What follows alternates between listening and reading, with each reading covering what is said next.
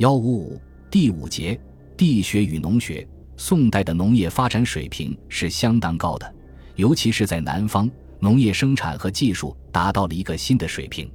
突出表现在这样几个方面：一是发明了一些垦地方法，如围田、淤田、沙田、封田、架田、秃田、湖田等；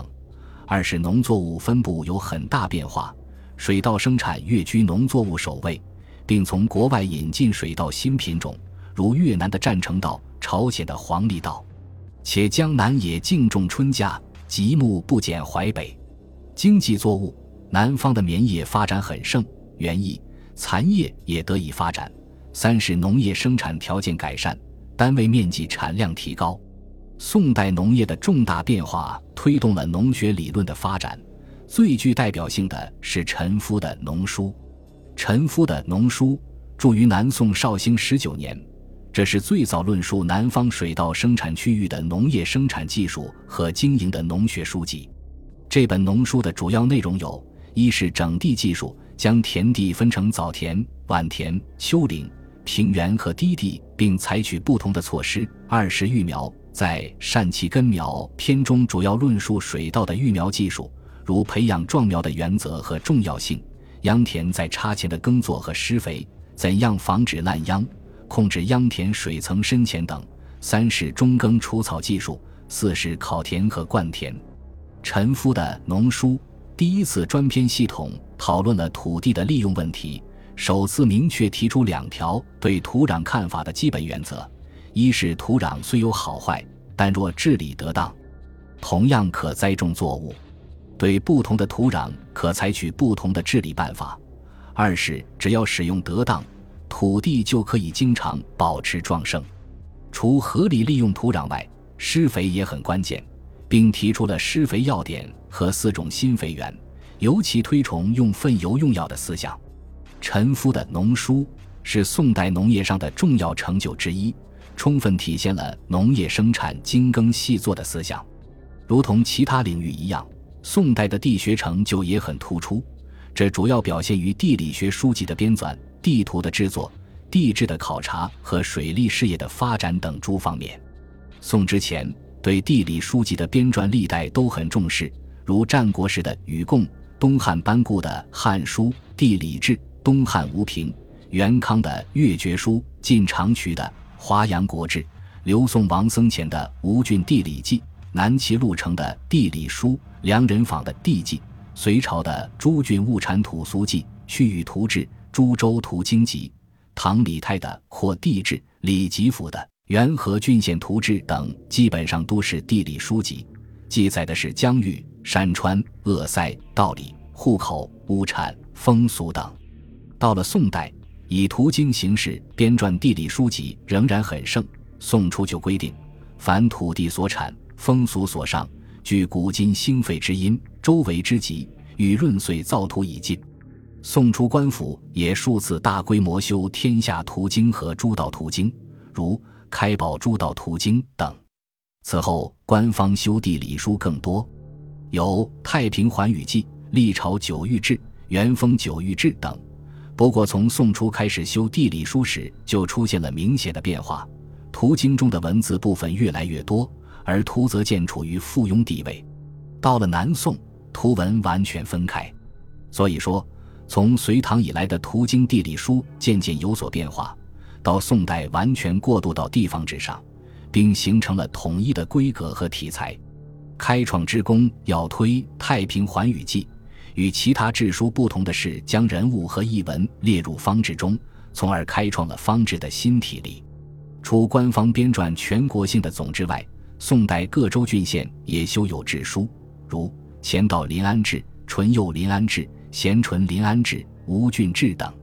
就在传统的地理书籍向方志过渡之时，宋代还有人专门著书写地理严格，如郑桥的《通志》中的《地理略》，考证历代疆域严格；《都邑略》则叙述历代的都邑变化，均属于严格地理的范畴。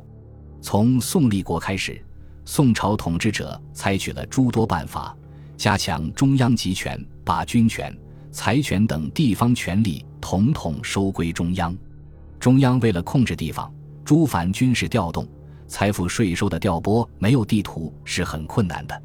因此，宋代政府对地图制作相当重视。宋初有规定，每年地方州郡向朝廷移送地方图经，这就为全国性地图制作创造了良好条件。真宗时下诏令翰林院遣华工分寻诸路，图上山川形势、地理远近，纳书密院。这就是淳化四年完成的大型地图《淳化天下图》。宋代的地图很多，保存到现在的也不少，有水安里的地理执掌图。程大昌的《禹贡山川地理图》等，尤值得重视的是保存在西安和苏州的三幅石刻地图，即《华夷图》《禹记图》和《地理图》。这三幅图均属南宋，北宋的则有《九域守令图》。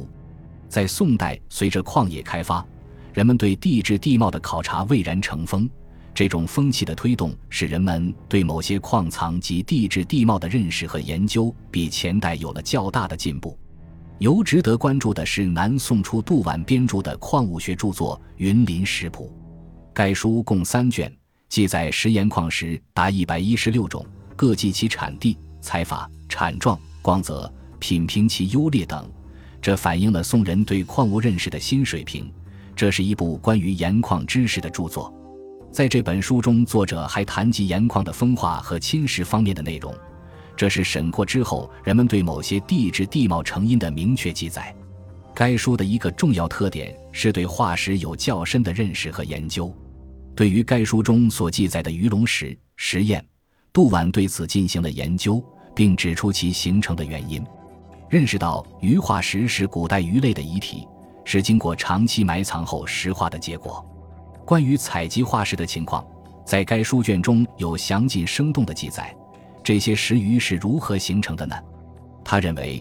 岂非古之碑泽，鱼生其中，阴山颓塞，遂久土凝为石而知然鱼。虽然作者未能说明这是由于地壳发生变动，原来的湖河变成大山，鱼被石埋藏结果所致，但也说明了一些这方面的推测。这种见解是相当进步的。石鱼成因如此，石燕又是怎样形成的呢？石燕是无脊椎动物万足纲石燕类化石，古人不识之，有石燕欲雨则飞的传说。杜婉经过对化石的考察，揭示出了石燕欲雨则飞的现象本来原委。他说：“